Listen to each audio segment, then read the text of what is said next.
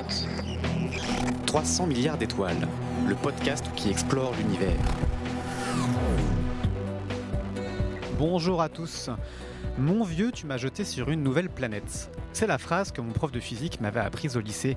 On en a tous une, un moyen mnémotechnique pour retenir l'ordre des planètes dans le système solaire. Mon vieux, tu m'as jeté sur une nouvelle planète. En reprenant la première lettre de chaque mot, ça donne Mercure, Vénus, Terre, Mars, Jupiter, Saturne, Uranus, Neptune et Pluton. Mais ça, c'était avant. Je ne suis pas si vieux que ça, mais quand même, depuis le lycée, Pluton a disparu de la liste, rayé de la carte cosmique, en tout cas en tant que planète. Le pauvre petit astre, si beau avec sa tache en forme de cœur, a été rétrogradé au rang de planète naine, et le système solaire ne compte depuis lors plus que 8 planètes officielles. À moins que, se pourrait-il qu'une planète encore inconnue se cache quelque part dans notre système et attende d'être découverte? Car l'entourage du Soleil est loin de se limiter au schéma épuré et caricatural qu'on nous présente au lycée. Il regorge en fait d'objets en tout genre, astéroïdes, comètes, lunes, ceintures et nuages. La cartographie du système solaire est encore loin d'être complète et certains phénomènes sont encore très mal compris. À tel point que des astrophysiciens soupçonnent l'existence d'une lointaine planète pour expliquer le comportement étrange de certains astres aux confins de notre système, au-delà de Neptune. Quel mystère se cache dans ce monde transneptunien? Une obscure planète pourrait-elle y être révélée bientôt, éclairant un peu plus notre propre histoire cosmique? Nous allons poser euh, ces questions aujourd'hui à Alain Doressoun-Diram. Bonjour. Bonjour. Alors vous êtes euh, astrophysicien au laboratoire d'études spatiales et d'instrumentation astrophysique, le LESIA, à l'Observatoire de Paris. Mhm. Et vous êtes un spécialiste des petits corps du système solaire et de l'étude des surfaces planétaires. Euh, vous avez notamment longuement travaillé sur un spectro-imageur embarqué à bord de la sonde européenne Bepi Colombo, qui a décollé l'an dernier en direction de Mercure. Vous faites aussi beaucoup de vulgarisation scientifique, notamment à destination hum, des plus jeunes. Et on vous doit plusieurs ouvrages comme La ronde mystérieuse des planètes ou Aux confins du système solaire, euh, paru chez Belin. Euh, on est ravi de vous accueillir pour euh, explorer euh, les mystères de, cette potentielle planète 9. pour démarrer, on va peut-être revenir dans le passé, faire un peu l'historique de ces découvertes des systèmes, des planètes du système solaire. Ça fait longtemps qu'on sait qu'il y a de nombreuses planètes dans le système solaire depuis les, depuis les Grecs anciens.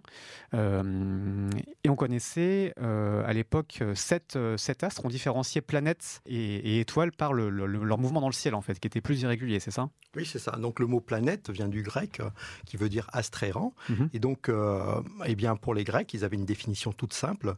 Tout ce qui bouge dans le ciel, c'est une planète. Mhm. Et c'est nos sept jours de la semaine. C'est ça. Mardi, euh, Mars, mercredi, Mercure, etc. Et donc, pour les Grecs, les anciens Grecs, eh bien, la Terre n'était pas une planète puisque tout se devait de tourner autour de la Terre. La Terre était au centre du monde, le système géocentrique. Mhm. Et dans les sept jours de la semaine, eh bien, on remarque qu'il y a dimanche, Sunday, le soleil. Le soleil était une planète pour les Grecs. Comme la Lune aussi, puisque c'était lundi, le, jour de la Lune. Exactement, euh, car la Lune bouger dans le ciel, tout comme les autres planètes. Donc c'est la première typologie, ce qui bouge et ce qui bouge pas. Voilà. Euh, donc ces planètes Lune, Mars, Mercure, Jupiter, Vénus, Saturne et Soleil. Mmh. Depuis, ça a un peu bougé.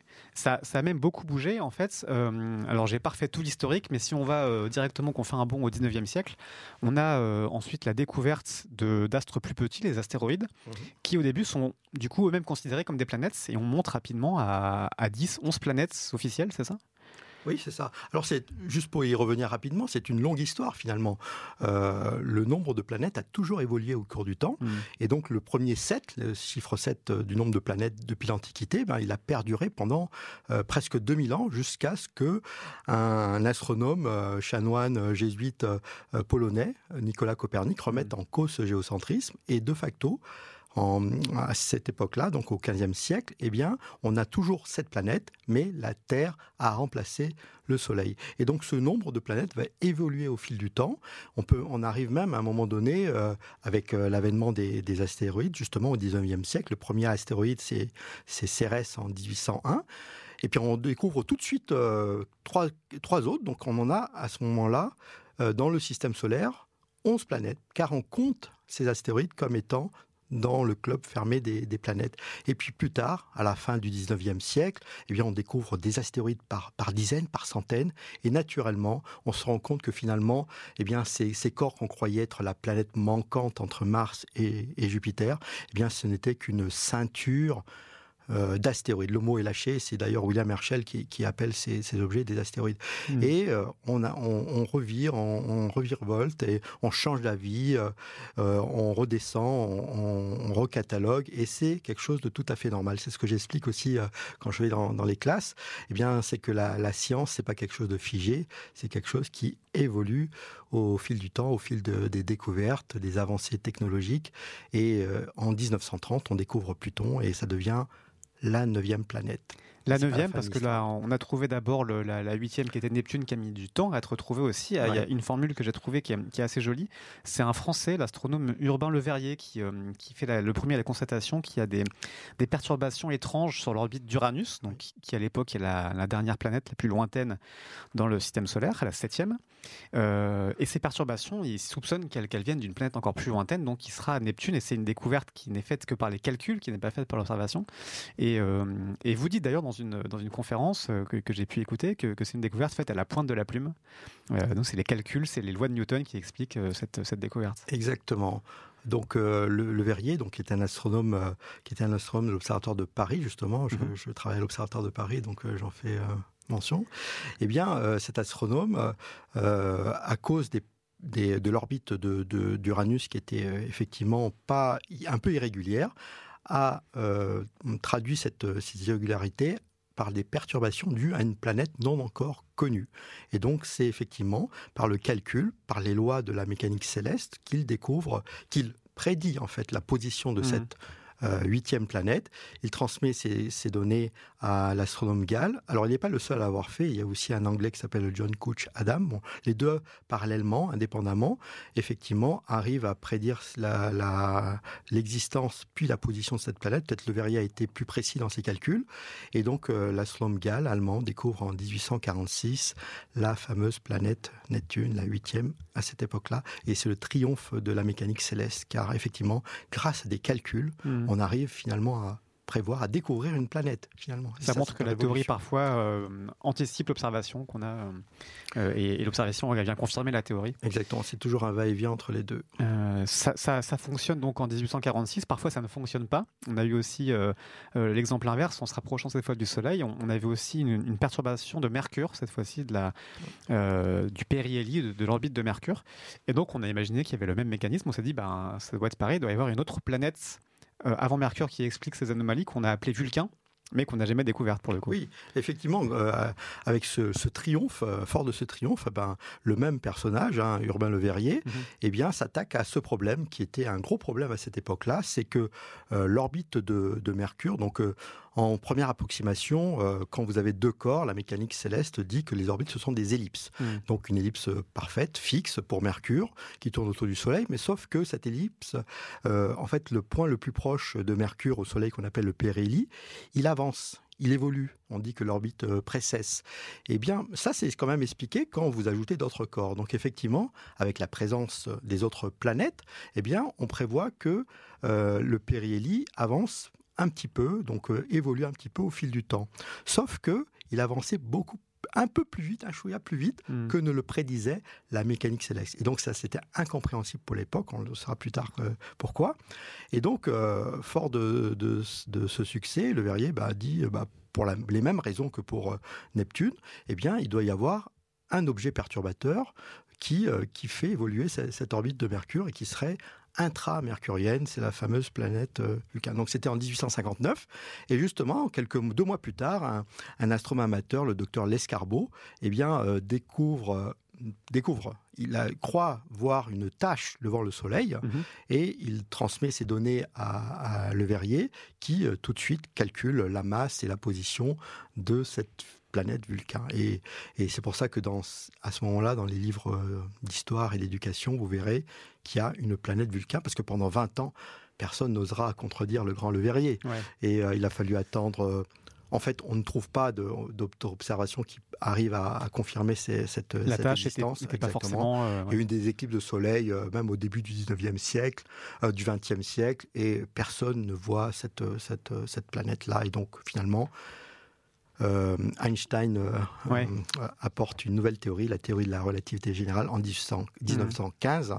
Et cette théorie dit que finalement, qu'on est à cause de la courbure de l'espace-temps, dans la grosse masse du Soleil, eh bien, il faut invoquer une, nouvelle théorie qui, en fait est plus exacte que la mécanique de Newton, qui est aussi qui est bonne, hein, mais quand on s'approche trop près de grosses masses, eh bien, il faut modifier cette, euh, cette loi, c'est la relativité générale. Et effectivement, euh, en appliquant cette loi, on arrive exactement à expliquer cette avance du périhélie de Mercure. Mmh. c'est le premier ou un des premiers grands triomphes de la relativité d'Einstein, c'est la, prédiction de cette, euh, ce qu'on appelle donc vous le mentionnez la, précession du périhélie de, Mercure, donc mmh. cette, avance qu'elle euh, qui donc était encore une fois expliquée par la théorie cette fois d'Einstein beaucoup mieux que par que par les tâches, les fausses tâches de Vulcain. Oui, et il n'y a plus besoin. Peut-être que cette planète existe, mais en tout cas il n'y a pas besoin de l'invoquer pour mmh. expliquer l'avance du périhélie de Mercure. Peut-être qu'elle existe, vous dites qu'on pourrait encore trouver. Euh, Alors, à cette époque-là, c'était soit une planète, soit une, une, des petits corps, des hmm. petits astéroïdes. Euh, il pourrait y en avoir, mais certainement trop petits, trop peu massifs pour expliquer une quelconque perturbation sur la planète hmm. Mercure. Alors donc ces différentes euh, observations, on monte, vous le disiez, euh, assez haut, jusqu'à 13 planètes euh, officielles dans le système solaire au milieu du 19e siècle. Au même plus, même, jusqu'à 16. Parce planètes, à ce moment-là, on comptait aussi les satellites. Hmm. Vous savez, à l'époque de, Galilée, donc en, 1610, eh bien Galilée pointe pour la première fois sa lunette dans le ciel. C'est la première fois qu'on fait des observations avec un instrument et il découvre quatre petits points tournés autour de, Jupiter. Mhm. C'est non seulement une révolution pour l'astronomie, une révolution pour les idées, puisque pour la première fois, on voit quelque chose tourner autour d'autre chose que la Terre. C'est mhm. fou. Et donc, ces astres, ils les appellent des planètes médiciennes en l'honneur de son mécène. Il fallait bien euh, se financer. Voilà, c'est ça. Et donc, à cette époque-là, euh, les, les, maintenant ce qu'on appelle les satellites de, Jupiter étaient des planètes. Mhm. Et à un moment donné, on compte aussi Titan, le satellite de Saturne, et donc on arrive à monter à 16 planètes, parce que, toujours cette histoire de, définition, eh bien, une planète, à cette époque-là, c'était euh, quelque chose qui euh, satisfait aux, lois de Kepler. Kepler, c'est celui qui a, euh, avec ses trois fameuses lois, hmm. a, décrit le mouvement des, des planètes. Et donc, finalement, ben, un satellite qui tourne, respecte la loi de Kepler. Hmm. Et donc c'était une définition. Il n'y a pas de mal à, trouver une définition, euh, on marche par définition. À cette époque-là, cette définition suffisait à décrire ce que l'on voyait, et donc on avait à un moment donné 16 planètes. Hmm. on voit bien que les définitions fluctuent et que les observations euh, fluctuent de même, mais ce qu'on a appliqué à, Neptune et à Vulcain, on va encore l'appliquer une autre fois, donc avec la découverte de Pluton. On, constate encore à la fin du 19e siècle qu'il y a toujours des, perturbations, des mouvements étranges euh, dans, dans l'orbite d'Uranus. Et donc, euh, c'est Percival Lowell, notamment, entre autres, qui, estime qu'on devrait trouver encore un autre Neptune, une autre planète qui explique la perturbation de, son, axe orbital. Euh, et c'est une planète euh, X qui, qui n'observe pas tout de suite et qu'on découvrira, qui sera, Pluton, découverte par un, Américain en 1930. et ça devient la neuvième et dernière planète découverte du système solaire. Mais et, euh, ça a été effectivement euh, découvert euh, par des soi-disant perturbations sur l'orbite d'Uranus non expliquées. Hmm. Donc effectivement, même malgré la découverte de Neptune, il restait encore quelques petites irrégularités. Et certains ont dit, eh bien, c'est encore une autre planète qui explique cela. Et donc Lowell essaie de, de, de, la, trouver. C'est un richissime euh, personnage un peu excentrique qui construit un grand télescope à lui tout seul. C'est d'ailleurs un des plus grands à cette époque-là, euh, à Lowell justement. Ah non, pardon, à Flagstaff en Arizona. C'est l'observateur de Noël. Mais il meurt avant, en 1916. Et donc, mais ses, euh, ses successeurs de l'observatoire de Lowell continuent à, à traquer cette planète X. Et c'est effectivement un jeune astronome amateur, un fermier de mm. du Kansas, qui découvre à force d'abnégation cette fameuse neuvième planète, sauf qu'elle est beaucoup plus petite que ne le prédisaient euh, les, théories. En fait, euh, euh, mille fois 10 000 fois plus petit. parce qu'on pensait au début qu'elle serait d'environ 10 masses terrestres, donc, énorme. Exactement. En fait, qu'elle est un, millième de la masse de la Terre. Hmm. Donc il a, eu, euh, il a eu énormément de mérite de la trouver, à force d'abnégation, de travail acharné. il découvre cette planète. C'est effectivement, à cette époque, la neuvième planète du système solaire. On se trouve très très loin, à 40 unités astronomiques du Soleil, 40 fois la distance Terre-Soleil. Hmm. Neptune se trouve à 30. Donc c'est pour vous montrer la, le défi qu'il avait relevé. C'est 150 millions de kilomètres environ la distance Terre-Soleil. Hein, Exactement. on est 30 fois ça, 40 fois ça. Voilà, c'est ça. Donc 6 milliards de kilomètres, hmm. c'est excessivement loin. Et cette époque-là, ben, c'est la neuvième planète. On ne se doute pas du drame qui surviendra euh, un siècle plus tard.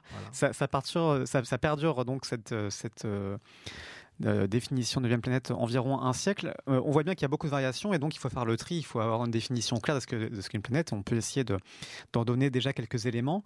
pour être une planète, un corps céleste doit d'abord euh, être en orbite autour d'une étoile. C'est un, premier élément de, définition, c'est ça, sans, être lui-même une étoile, mhm. sinon ça compte pas.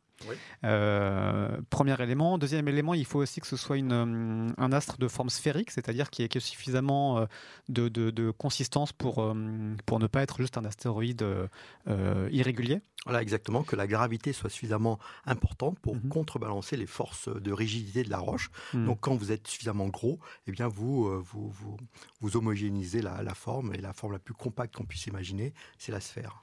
Il y, a, une masse critique pour atteindre cette forme euh, sphérique On sait si à ça. Alors la, roche est plus dure que, la glace, par exemple, mhm. donc des, objets qui seraient plus grands que, que euh, quelque chose comme 900 km en roche, ben, ça serait des objets sphériques. Cérès mhm. est un objet sphérique.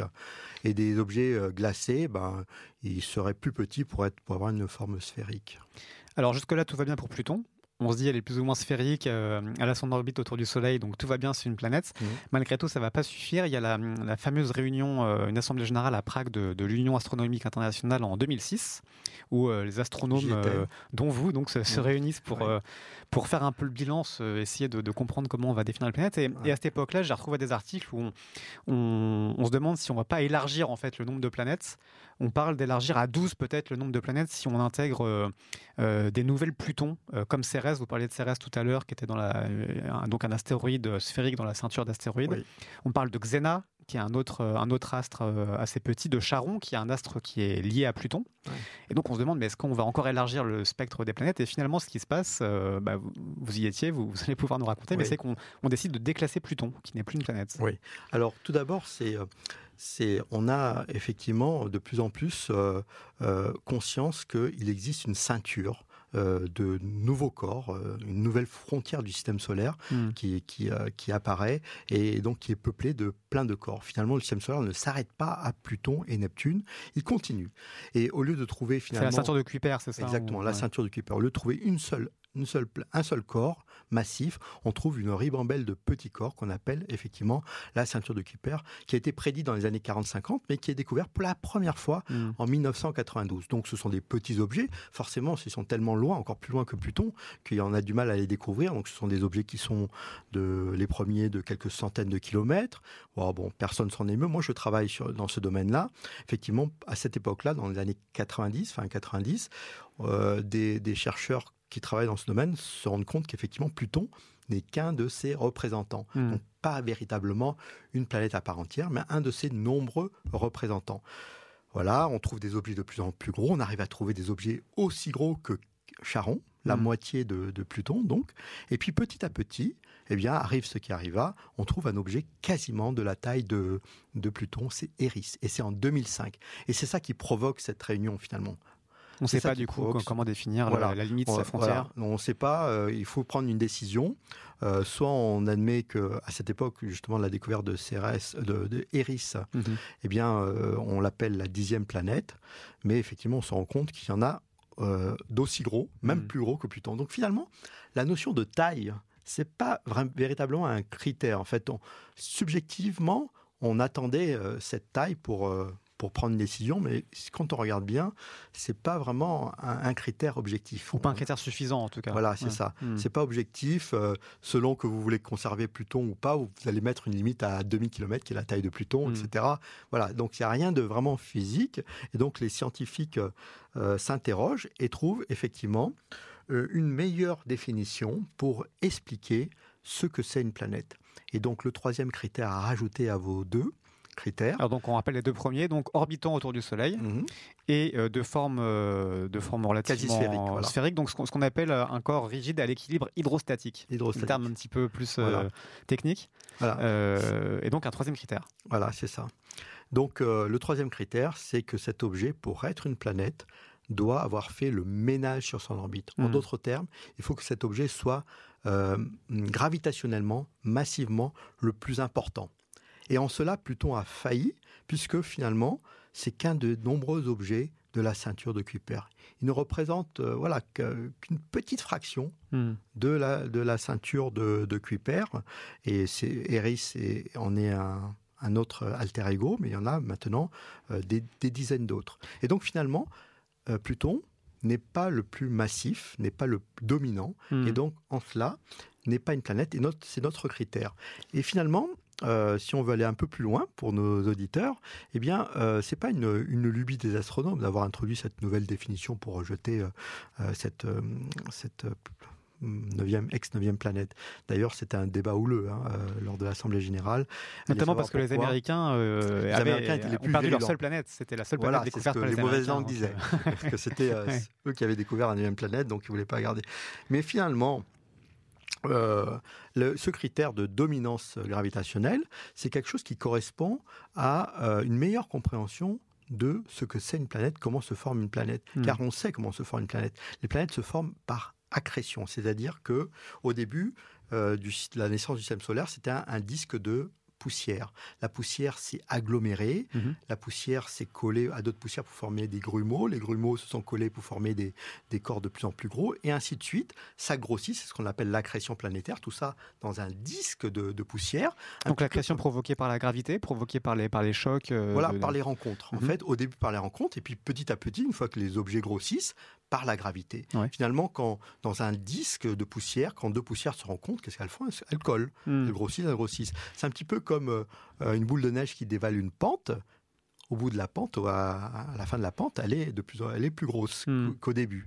Et c'est un petit peu comme ça, un, bloc euh, de, de roche, en parcourant son orbite autour euh, du Soleil, eh bien ramasse les petits débris qu'il y a sur son orbite et ainsi grossit, grossit et fait finalement place nette. Donc finalement, cette définition qui nous paraît euh, comme ça de prime abord euh, tomber euh, du ciel, c'est une représentation réelle, exacte de ce que l'on pense être une planète, comment elle a abouti hmm. à ce qu'elle est maintenant. Et finalement, une Pluton, c'est un objet qui n'a pas achevé son processus d'accrétion planétaire, son processus de formation planétaire, puisqu'elle a laissé épars toute une ceinture de, de, petits corps. Ce C'est hmm. pas tant sa faute, c'est simplement que euh, la, matière euh, au niveau de la ceinture de Kuiper est tellement éparse qu'il n'y a plus de rencontre et pour coller. C'est pas assez dense en fait. Il n'y a pas assez densité. Dense, exactement. Hmm. Euh, d'ailleurs, ce que vous racontez sur l'origine, l'histoire de la formation des, planètes, ça permet aussi d'expliquer, comme tout provient d'un disque de poussière euh, aplati euh, initial, ça explique aussi pourquoi l'ensemble des planètes du système solaire sont quasiment sur le même plan. Oui. C'est cette origine qui explique qu'il y a le même plan de l'écliptique sur lequel on retrouve les différentes planètes et qu'on n'a pas des, des, orbites un petit peu aléatoires dans tous les sens. Exactement. C'est hmm. grâce à ces constatations sur les planètes qu'on connaissait que euh, euh, dès, les années 1950, euh, on a abouti à cette théorie de la formation du système solaire. Elles, sont non seulement dans le même plan, mais elles tournent dans le même sens. Tout ça mm.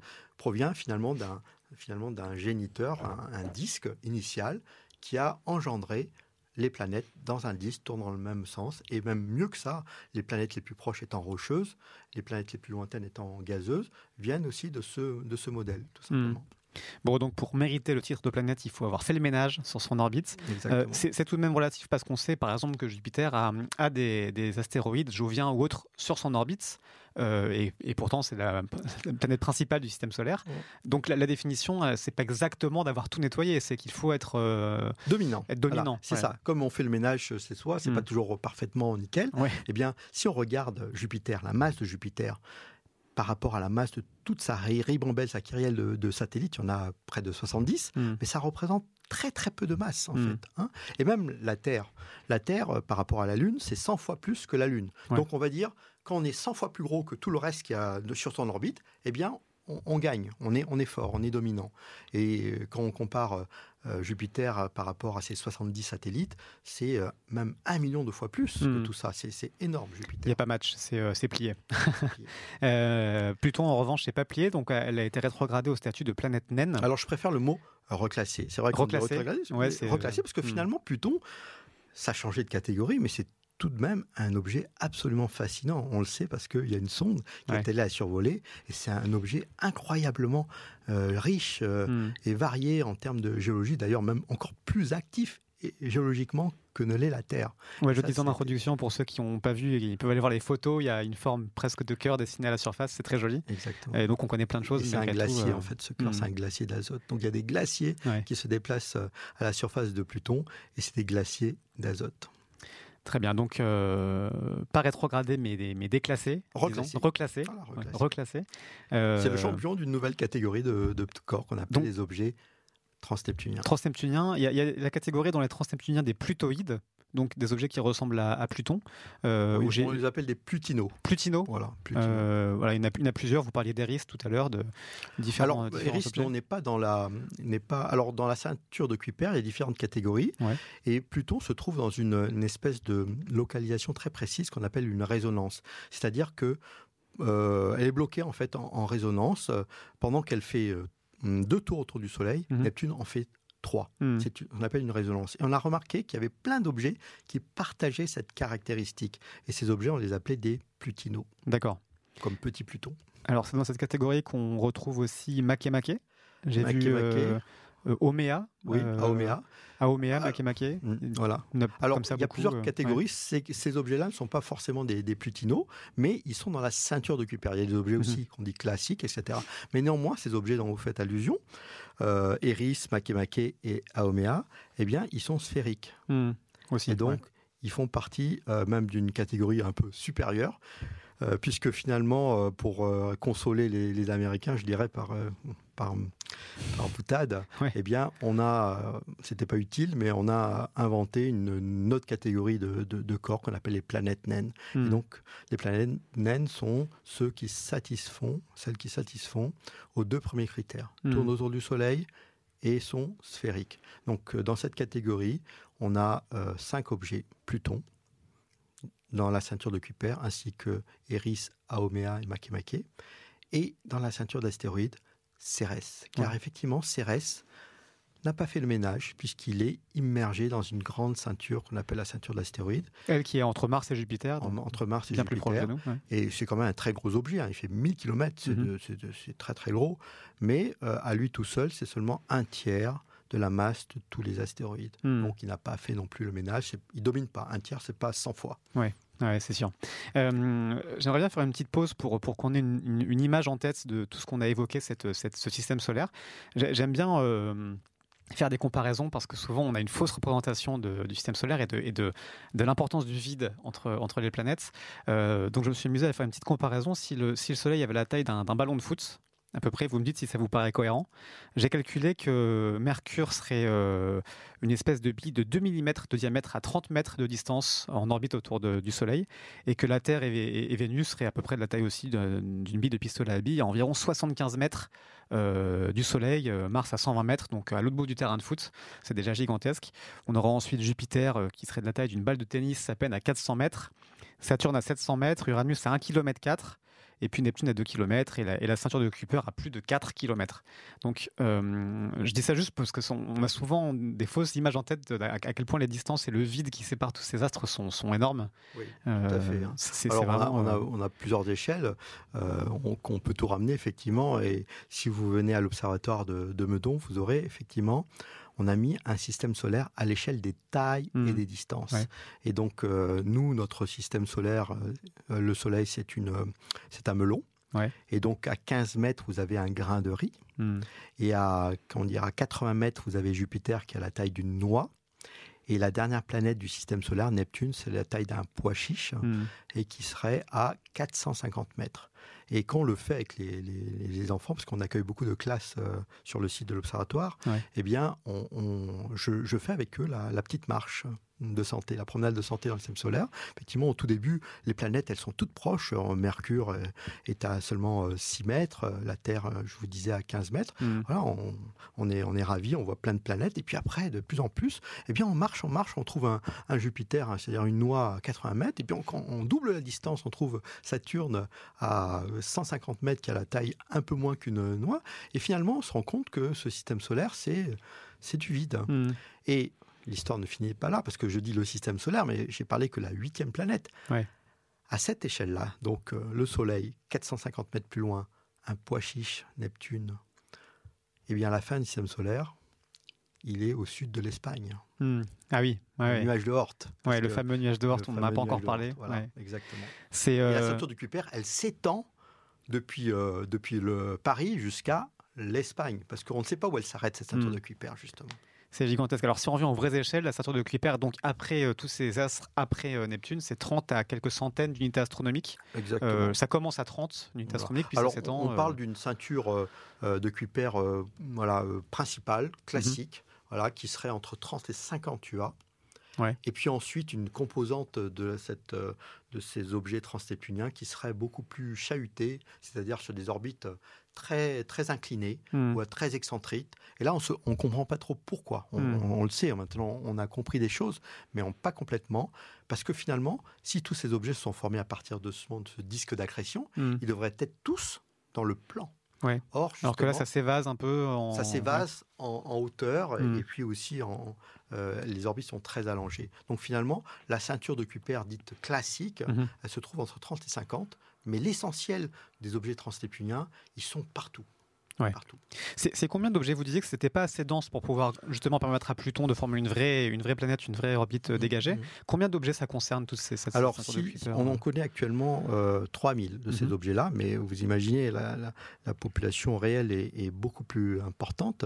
Et, mais on peut, on peut quand même calculer cette, estimer cette population grâce à, à des statistiques.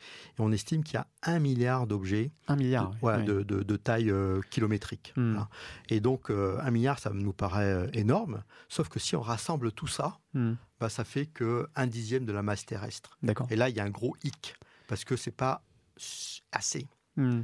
On devrait en avoir plus parce que ce disque de, matière, effectivement, il s'amenuisait avec, avec la distance au Soleil, mais on devrait avoir quand même suffisamment de consistance, sinon il n'y aurait pas eu des, des, corps qui se sont agrégés, accrétés.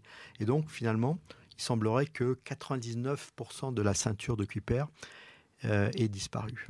Alors, il manque de la matière, on commence à sentir des indices, nous projetons vers peut-être l'apparition d'une nouvelle planète. Il y, a, aussi un autre mystère dans cette ceinture de Kuiper, ce qu'on appelle la falaise de Kuiper. Mmh. C'est qu'en fait, ces objets sont éparpillés, mais ils semblent s'arrêter d'un coup. Euh, à, partir de 55 unités astronomiques, d'un coup, on ne trouve plus aucun objet. Voilà, c'est ça. Je vous disais entre 30 et 50, 55, bon, en gros, cette limite-là, il semblerait que dans cette, au-delà de cette limite, mmh on ne trouve plus d'objets dans le plan de, l'écliptique. L'écliptique étant le plan moyen des planètes, mhm. ce plan de du disque d'accrétion. Et là, c'est un mystère. Je ne sais pas pourquoi, justement, euh, euh, cette, ce disque se serait arrêté abruptement à 50, 50 UA.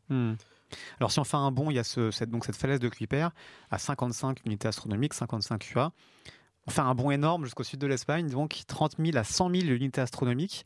Là, on retrouve euh, d'autres objets, ce que vous appeliez le, nuage d'Oort, où mm. là, on retrouve à nouveau d'autres objets et on se rend compte que donc c'est encore le système solaire. Mm.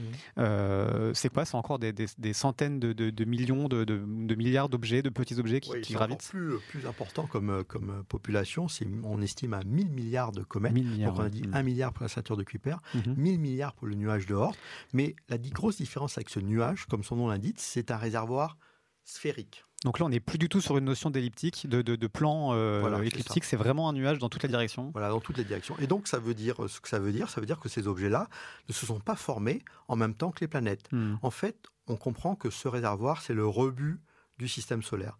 tous les corps qui n'ont pas, quand les objets ont fait le ménage, ont accrété ces objets. Mais il y en a d'autres qui n'ont pas voulu être accrétés. Et donc, ils ont été éjectés. Ils ont été éjectés pour peupler ce fameux nuage de Oort. Hmm. Et j'ai prononcé le mot de réservoir pour ce nuage, car effectivement, c'est euh, le réservoir des comètes, tout comme la ceinture de Kuiper. Alors, ce nuage, on l'a pas vu, personne ne l'a vu. La ceinture de Kuiper, on l'avait pas vu non plus euh, avant les années 90, mhm. mais néanmoins, on savait qu'elle existait, et aussi le nuage de Oort, parce que il nous vient périodiquement des comètes. Mais d'où ça vient?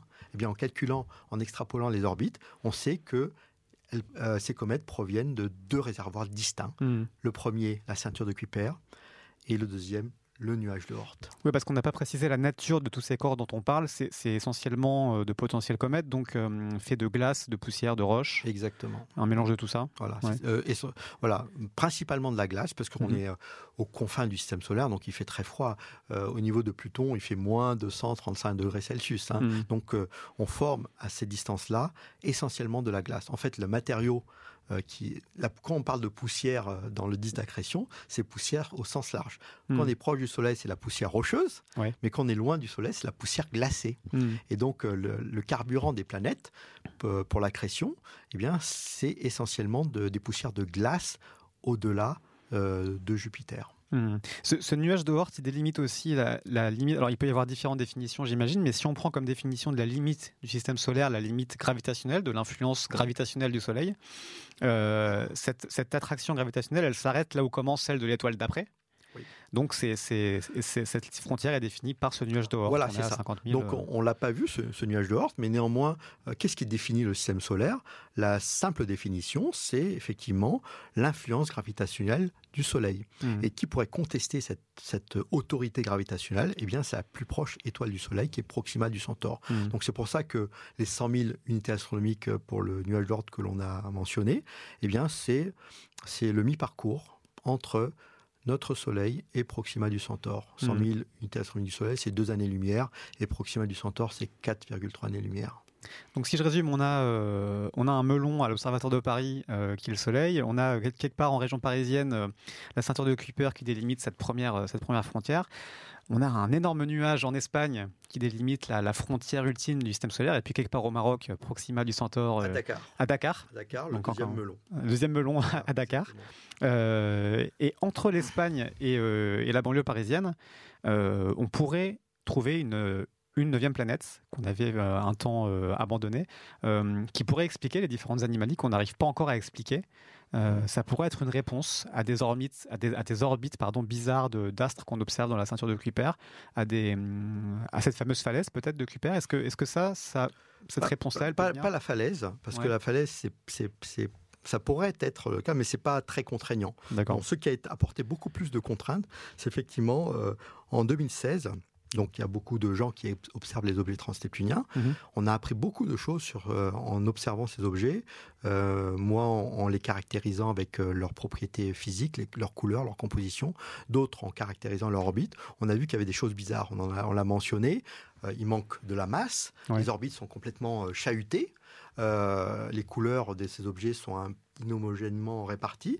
Et donc, ce qui a amené à dire, c'est encore une, longue, autre longue histoire, que l'enfance du système solaire a été tourmentée. Hmm. En fait, il y a eu un grand chahut, les planètes ont migré, elles ont été instables, elles ont chassé la de Kuiper, c'est pour, pour euh, faire rapide. Et donc, euh, finalement, on a appris beaucoup de choses en étudiant la ceinture de Kuiper, parce qu'on l'a pas, on l'a pas euh, dit explicitement, mais pourquoi on s'intéresse à la ceinture de Kuiper? Eh bien, parce que ce sont des objets qui sont restés intacts hmm. depuis leur formation, qui n'ont pas évolué. Et donc, en les étudiant, les scientifiques, eh bien, euh, essaient de remonter le temps, remonter aux premiers instants de la formation des planètes, hmm. racontent l'histoire de la formation des planètes, et c'est comme ça que l'on sait que comment, euh, comment l'histoire de ce système solaire a été tourmenté dans, dans ses premiers temps. Et donc, euh, pour revenir à nos moutons, alors euh, on trouve les orbites étranges dans ces 3000 objets transneptuniens. Et eh bien parmi ces objets-là, il y a une catégorie d'objets transneptuniens. Il y a plusieurs catégories qu'on appelle les, objets extrêmes, donc ils sont tellement tellement distants mhm. et, même décorrélés de toute perturbation de Neptune, c'est-à-dire que leur péril est très loin de, de 30 UA. Et bien ces objets-là, une certaine catégorie d'objets, donc une, une, dizaine, je dirais. Donc en 2016, deux astronomes qui sont très, dont un Mike Brown qui avait découvert justement Eris en, 2005. Eh bien, ces deux astronomes, donc Batygin et Brown en 2016, eh bien, en observant ces objets-là, eh bien, trouvent que quand même, euh, parmi ces objets extrêmes, ils ont des, euh, des orbites qui sont assez euh, spécifiques. Ces orbites sont, semblent toutes orientées dans le même sens, hmm. des, des orbites, des ellipses, mais toutes chassées dans un sens, comme s'il y avait justement un chasseur de l'autre côté. Hmm. Et donc, ce qu'on appelle un confinement, finalement, des orbites dans une direction donnée, elle est très improbable. Si on ça prend peut pas être le fruit du hasard, en gros. Si on prend les statistiques, euh, avoir euh, une dizaine d'objets toujours dans cette, euh, dans cette orientation, c'est très peu probable. Hmm. Et donc, ils apportent une, une, explication, un début d'explication. Eh bien, c'est qu'il y aurait une planète qui, qui les confine dans hmm. cette configuration orbitale. Ce serait une explication, une planète qu'on a du coup encore jamais observée, qu'on n'a pas encore euh, pu découvrir, mais à partir de ces observations et de ces orbites euh, étranges, on, peut calculer un peu comme le faisait à l'époque euh, Urbain Le Verrier ou les, premiers astronomes. astronomes. on imagine à quoi pourrait ressembler cette planète, quelle taille elle pourrait faire, quelle masse elle pourrait avoir. Il y a différentes, différentes options, différentes théories. Oui, c'est ça. Donc on peut effectivement, grâce à cette configuration-là, estimer le, perturbateur. Et donc, euh, avec beaucoup de, précautions et, de soins, eh bien, euh, les, observateurs, les théoriciens estiment que cette planète serait située à 700 UA. 700 UA et euh, aurait une, une masse de l'ordre de 10 masses terrestres. Donc ça serait une mini-Neptune. Hmm. Une mini-Neptune. Par contre, on ne contraint pas trop euh, sa position, son inclinaison, ça pourrait être très incliné. D'ailleurs, c'est incliné forcément, parce que les orbites dont on parle, elles sont aussi inclinées, même si elles sont chassées d'un côté. Donc ça, ça contraint euh, cette planète, mais en même temps, ça, ça donne une vaste, euh, un vaste espace à explorer. Hmm. C'est pour ça que, pour l'instant, donc on est en 2020, eh bien, on n'a pas encore découvert cette planète, même si grâce à ces observations, ben, certains ont déjà euh, euh, tracé la carte d'identité de la planète. Elle serait de la taille d'un mini-Neptune, aurait une atmosphère de telle composition, avec une température de telle, euh, telle valeur, et qui serait observable avec tel télescope, serait en équilibre, etc. On a fait carrément son, petit portrait, hmm. sauf que maintenant, il faut quand même la trouver. Il reste à la trouver. Cette planète, elle aurait aussi l'avantage d'apporter beaucoup d'explications. Vous dites mini-Neptune, on pourrait aussi dire super-Terre, une, Terre géante. Et en fait, on se rend compte avec les, recherches d'exoplanètes, donc à, une autre échelle beaucoup plus euh, lointaine, que beaucoup de systèmes euh, stellaires ont, des super-Terres, ce qu'on appelle des super-Terres, donc des, planètes beaucoup plus grosses que la Terre. Et c'est finalement assez étrange que notre système à nous n'ait pas ce type de planète et, de trouver une super-Terre en tant que planète neuve serait finalement un petit peu rassurant de, de remettre une super Dans le système solaire, euh, qui retrouverait un petit peu euh, statistiquement un rang moins, euh, moins étrange. Oui, exactement. exactement. Effectivement, c'est une, une catégorie de planètes que l'on ne connaît pas dans notre système solaire. Et effectivement, ces planètes que l'on voit ailleurs, dans d'autres systèmes stellaires, eh bien, on pourrait l'avoir avec cette fameuse planète 9. Hmm. Il y a aussi un autre élément d'explication qui sera apporté par cette planète, c'est l'inclinaison le, des, huit premières planètes qui ne sont pas vraiment euh, dans le plan orbital du Soleil, elles sont légèrement inclinées, et cette inclinaison pourrait être du fait de l'influence de cette euh, lointaine euh, neuvième planète. Exactement, oui. L'inclinaison moyenne des huit planètes n'est pas alignée avec l'inclinaison de l'équateur du Soleil. Hmm, et donc cette anomalie serait effectivement peut-être due, en tout cas bien expliquée par cette planète 9, puisqu'elle obligerait euh, le plan des, planètes à précesser, donc à hmm. tourner autour d'un plan moyen. Et un autre élément, vous l'évoquiez aussi euh, tout à l'heure, si on remonte dans l'histoire du système solaire, c'est le, mystère de la petitesse de Mars. Euh, on sait justement que Vénus et la Terre ont plus ou moins la même, la même masse. Mars est plus petite alors qu'elle est plus ou moins dans la même, la même région. Et il y a différentes théories que, que, j'ai pu lire qui montrent que, par exemple, un, un mouvement de, de, de, de, Jupiter dans la dans l'époque euh, récente du système, euh, comment dire, pas l'époque récente, mais le, début du système solaire, aurait pu expliquer qu'il y ait moins de matière finalement sur l'orbite de Mars disponible pour que celle-ci puisse s'agréger davantage. Oui, c'est assez, débattu, effectivement, mais c'est complètement euh, déconnecté de cette histoire de planète neuve. Mais... C'est pourquoi pas cette planète-là qui, elle, a, pris de la masse euh, dans les origines du système solaire Non, non, non. En fait, à une époque où il y avait encore du, gaz dans le système solaire, le, les disques protoplanétaires, eh bien, il y a eu un, une migration des planètes Jupiter et Saturne vers hmm. l'intérieur. Et cette, ce mouvement, en fait, euh, c'est un scénario qu'on appelle le grand tac, donc euh, un revirement. Donc les planètes ont migré vers l'intérieur, puis ensuite se reparti en arrière euh, parce que Saturne a rattrapé Jupiter et l'a tiré vers l'arrière, heureusement. Et donc, en faisant ce mouvement de, va-et-vient, eh bien, Jupiter a, dégarni un petit peu la, zone d'accrétion de, Mars. Hmm. Et, donc, et donc, cette planète qui, aurait dû grossir un peu plus s'est retrouvée un peu plus rachitique. Et ces objets, cette matière, elle est partie ben, peut-être sans doute peupler hmm. le fameux nuage de Hort. Ça, c'est une époque euh, un peu différente, mais néanmoins, euh, c'est euh, l'explication que certains tentent d'apporter à la petite est de Mars. Et est-ce que cette, cette théorie du grand axe, ce mouvement de, de déplacement de Jupiter et Saturne à, l'origine, peut aussi expliquer la position actuelle théorique de cette planète neuve? Parce que du coup, vous disiez 700 UA, elle est très très lointaine. Qu'est-ce qu'elle fait là-bas finalement? Pourquoi est-ce qu'elle est aussi loin? Est-ce qu'elle a pu être expulsée? Alors, alors euh, cette partie, alors il y a, plusieurs époques dans la formation du système solaire. Je dirais que à l'époque euh, du Grand Tac, c'est euh, au tout début. C'est quand hmm. il y avait encore les planètes étaient encore en train de se former. Donc c'est dans les premiers 100 millions d'années. Hein. Donc il y avait du gaz parce que on, explique que les planètes peuvent migrer, en tout cas dans cette phase-là, avec un échange d'énergie avec le, gaz. Et quand il n'y en a plus eu, euh, ben, euh, les planètes euh, ont arrêté de migrer. Par contre, il y a eu une deuxième phase de migration, mais là avec la ceinture de Kuiper très massive. Hmm. Et, là, il y a une migration, et c'est pour ça que les planètes géantes sont aussi distantes. Finalement, notre système solaire à l'échelle, elles sont très distantes, les planètes. Hmm. C'est un peu bizarre d'ailleurs. On se trouve Jupiter, on double encore c'est Saturne, etc. Eh bien, en fait, c'est parce que les planètes se sont distendues, ont migré avec, en perturbant la ceinture de Kuiper, qui ensuite s'est retrouvée complètement aussi dégarnie. Mais pour revenir à l'époque de la formation des planètes géantes, euh, là aussi, il y a eu euh, beaucoup de, chamboulements hmm. et on peut imaginer qu'il y a eu plus que quatre planètes géantes. quatre ou cinq ou six, voilà. Et, il y a eu des collisions entre elles. Alors Jupiter et Saturne se sont formées rapidement parce qu'elles ont, elles ont grossi, elles avaient plein de gaz, tandis que leurs petites sœurs Uranus et Neptune, elles sont, vous remarquez, elles sont beaucoup plus petites. Hein. Hmm. Euh, elles sont euh, deux, trois fois, quatre fois plus petites que Jupiter. Donc elles n'ont pas eu le temps d'accréter de la matière. Il leur manque le gaz finalement. Voilà, le gaz, euh, parce que le gaz a été chassé. Hmm. Mais elles se sont, euh, elles sont beaucoup plus, on les appelle des géantes glacées plutôt que des géantes gazeuses, parce, que l'essentiel de leur masse, c'est de la, c'est de la glace, hmm. avec une grosse atmosphère, certes, mais c'est de la glace. On pense qu'elles se sont formées par, par accrétion avec d'autres, d'autres gros corps comme ça. Donc il y a eu beaucoup de, de mouvements.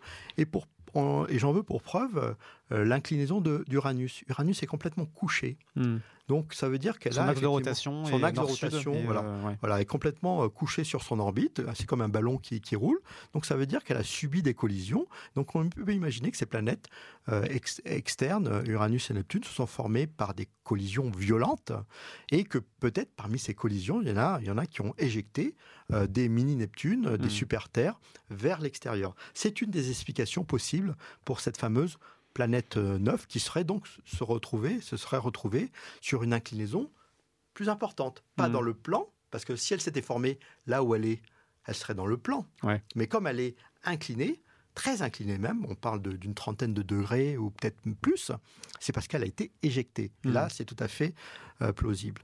Une autre explication, puisqu'on vient à, cette, euh, ce chapitre, de l'origine de cette planète neuve, eh bien, on sait que le Soleil s'est formé dans, une, dans, un essaim.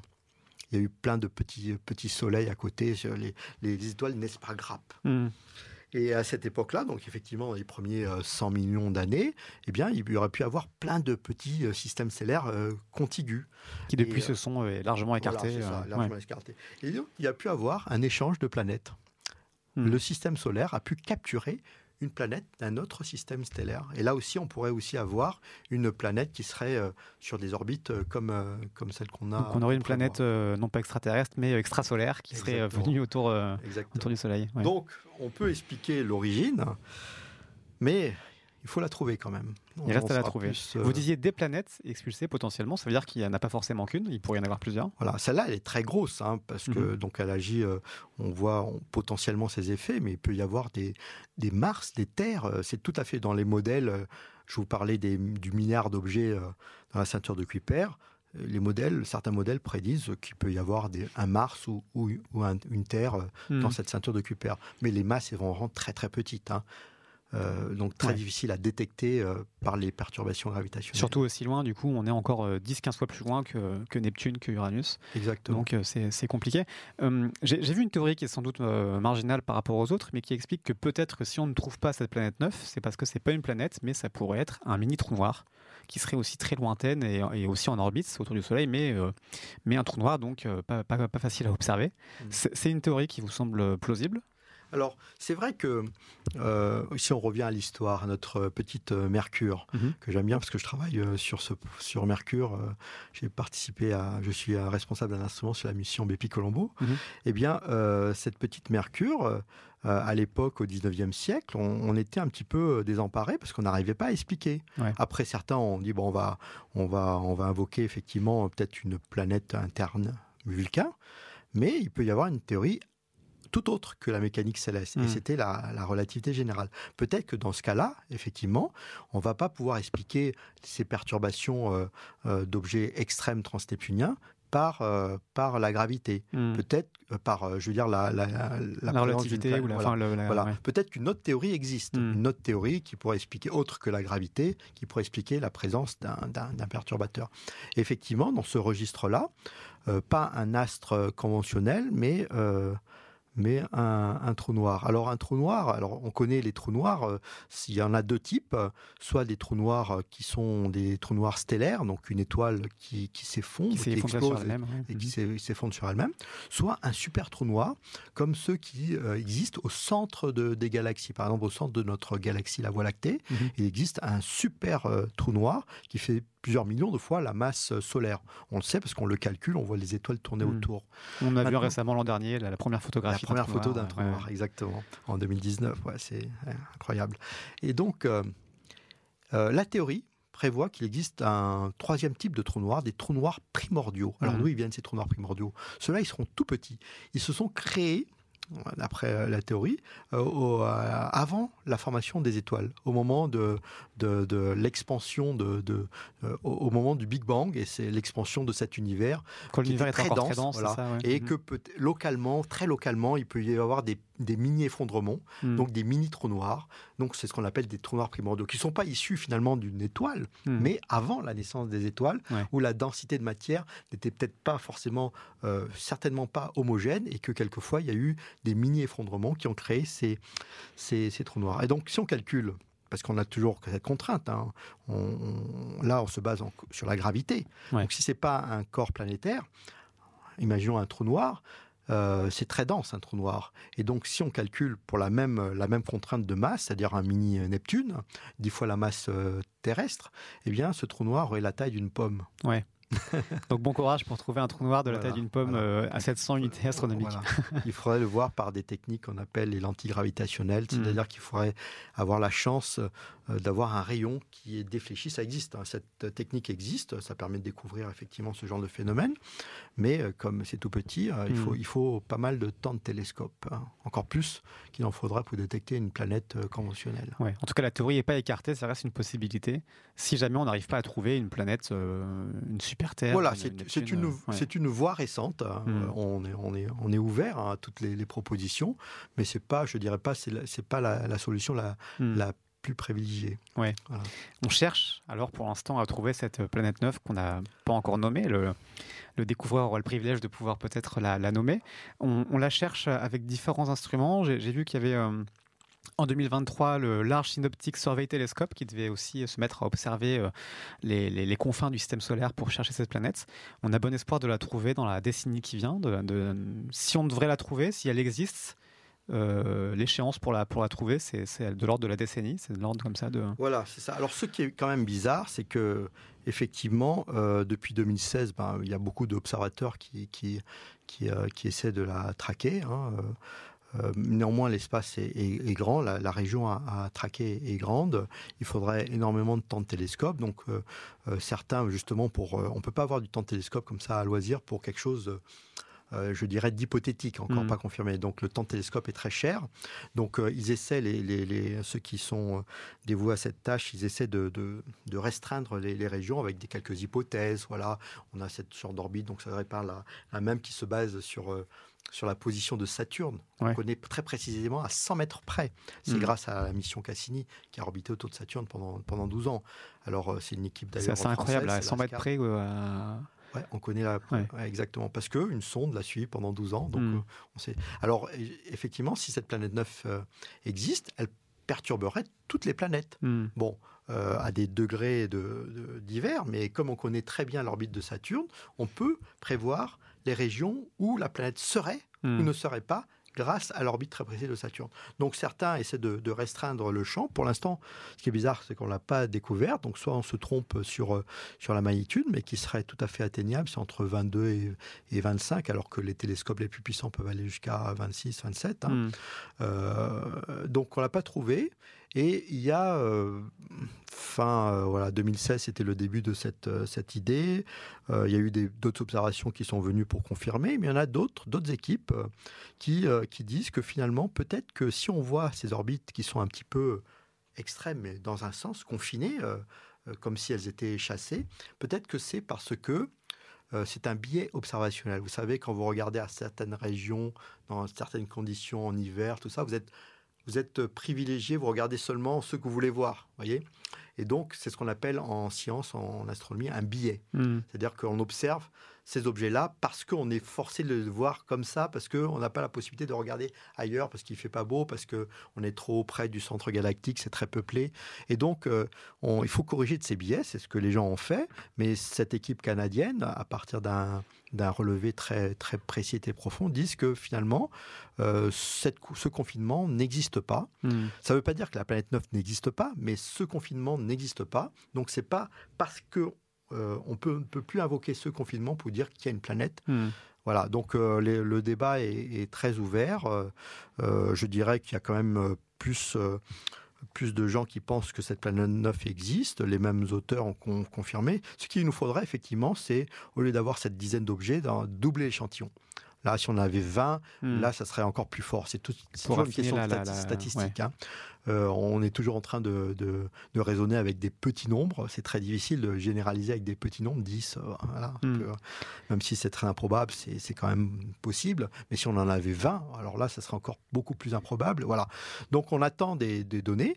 Mais effectivement, la, la, parade, ça serait d'avoir un télescope et de fouiller le ciel pendant, on estime qu'il faudrait un mois de télescope, un hmm. bon télescope avec du, bon temps, pour fouiller le ciel de fond en comble. Et si cette magnitude, elle est atteignable, on verrait cet objet. Et donc le, télescope que vous mentionnez, le, LSST, mhm. entrera en action. Survey Telescope. Exactement. Entrera en action, euh, entrera en action en 2023 et fera un scan du ciel tous les quatre jours. Hmm. Et c'est un très gros télescope, il fait 8 mètres. Il s'y trouve aussi au Chili, donc à des meilleurs endroits euh, euh, sur la planète euh, pour la qualité du ciel.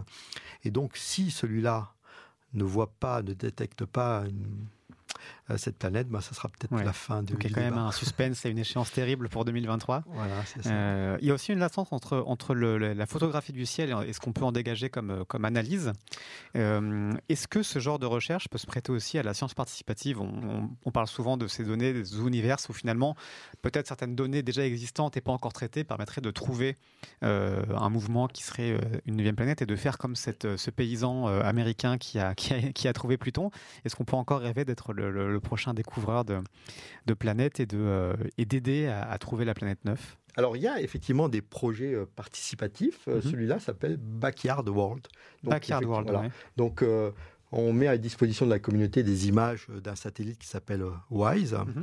et qui permet à tout un chacun bah, de regarder du, des bouts de ciel et de vérifier euh, si un, objet, s'il voit un objet qui, bouge. Car la technique, finalement, est toute simple. Hein. Mm. C'est un peu, je le dis souvent, c'est un jeu enfantin de trouver des planètes. C'est jouer au jeu des sept différences. Mm, Tout le monde l'a fait, il n'y a pas besoin d'avoir un doctorat en astrophysique. vous prenez deux images distantes de, quelques minutes mm. et vous les comparez. Toutes les différences que vous voyez, c'est-à-dire tous les objets qui ont bougé d'une image à l'autre, eh bien, c'est un objet du système solaire.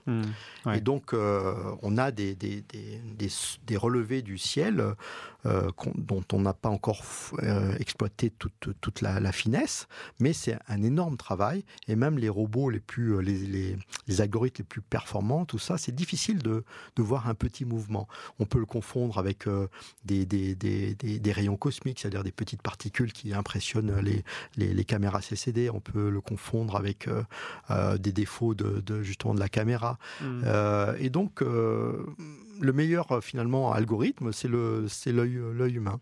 Et donc la science participative, c'est effectivement de mobiliser tout un chacun pour voir sur deux images s'il repère quelque chose de qui bouge et de transmettre cette cette image justement aux scientifiques qui vont la regarder plus précisément. Mm. Et donc peut-être vous, cher auditeur, eh ben, vous pourrez en récupérant des images donc euh, de ce projet participatif, eh bien être euh, la personne qui pourra nommer la planète 9. Donc si je vais sur Backyard World et que je trouve l'image qui bouge, j'aurai le droit de, donner le nom à la planète. Voilà, de proposer un nom. Parce qu'après, on on peut pas donner n'importe quel nom. On peut pas l'appeler Tintin. Ou, voilà. Donc ça suit euh, la nomenclature. En général. exactement, ça sera des divinités certainement. D'accord. Bon, bah, écoutez, c'est un bon projet, une bonne opportunité pour les gens qui, nous écoutent. merci beaucoup, en tout cas, Alain Doré-Diram, de nous avoir permis d'explorer le système solaire et nous avoir montré qu'il était vraiment extrêmement riche et plein de, plein de mystères et plein d'objets autres que ces huit planètes euh, Avec plaisir. plus classiques. Merci beaucoup à Roman Munier à la technique. Merci à vous tous qui nous écoutez. Euh, profitez-en euh, pendant un mois le temps de retrouver le prochain podcast pour aller écouter nos autres émissions. On en a plein sur Uzbekerika. On a aussi notre site uzbekerika.com et le magazine qui est en kiosque. De quoi vous occuper jusqu'au mois prochain. Nous, on se retrouvera pour continuer à explorer l'univers. Merci à tous.